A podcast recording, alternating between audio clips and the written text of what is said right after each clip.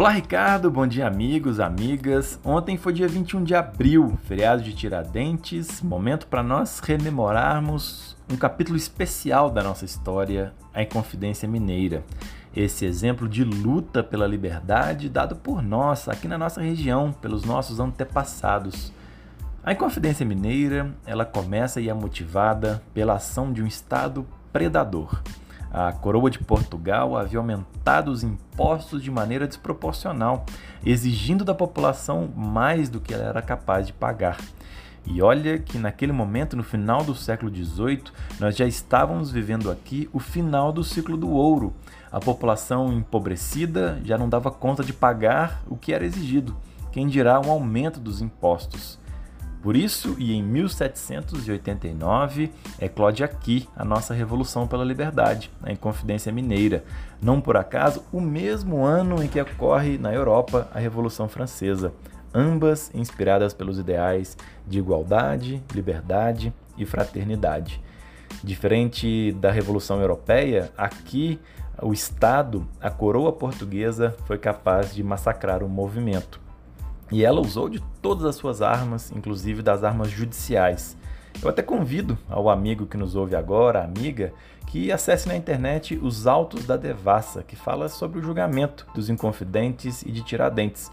Todas as injustiças cometidas contra eles, até finalmente a prisão, o enforcamento, o escortejamento de Tiradentes. Mas a Inconfidência, eu acredito muito, nos traz várias reflexões que são ainda pertinentes no século XXI. A primeira delas, eu acho que tem relação com, de fato, os impostos que nós ainda hoje pagamos.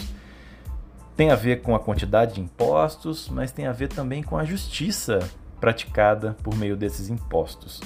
Vejam, nós sabemos que no nosso país não são as pessoas que têm mais capacidades e riquezas a as pessoas a pagarem mais impostos. O Brasil é marcado pela injustiça tributária.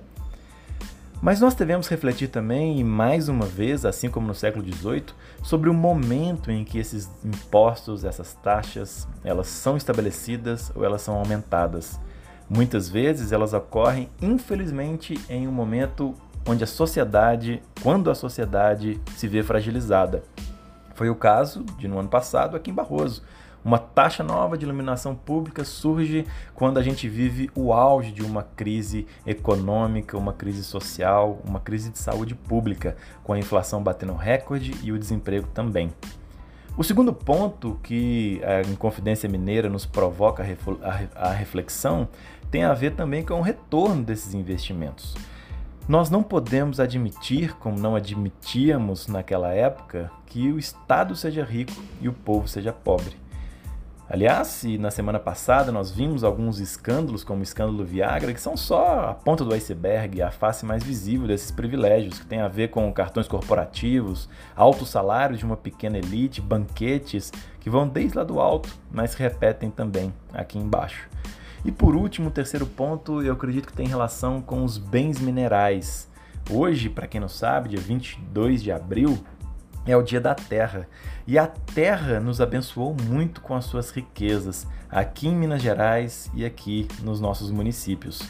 Naquela época, no século XVIII, com o ouro, com as pedras preciosas, e hoje em dia no nosso estado, com minério de ferro, com o nióbio, com calcário aqui em Barroso, entre muitos outros minerais e refletir sobre as razões pelas quais, ao longo do século, não temos sido capazes de transformar toda essa imensa riqueza em mais qualidade de vida é uma reflexão urgente.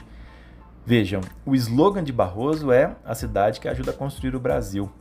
Como pode que daqui saia tanto cimento para construir tanta coisa em tantos lugares e a gente não consiga construir aqui também uma melhor qualidade de vida, melhorar, construir mais na nossa própria cidade?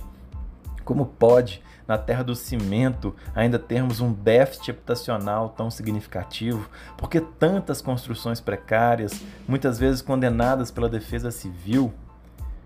Quem foram os responsáveis por tanto descaso e tanto erro no passado e no presente? O que podemos fazer diferente? pois que esse seja um feriado prolongado de reflexão e que as ideias e ideais de Tiradentes e dos Inconfidentes possam seguir nos inspirando. Antônio Claret, para a Rádio Atrativa FM.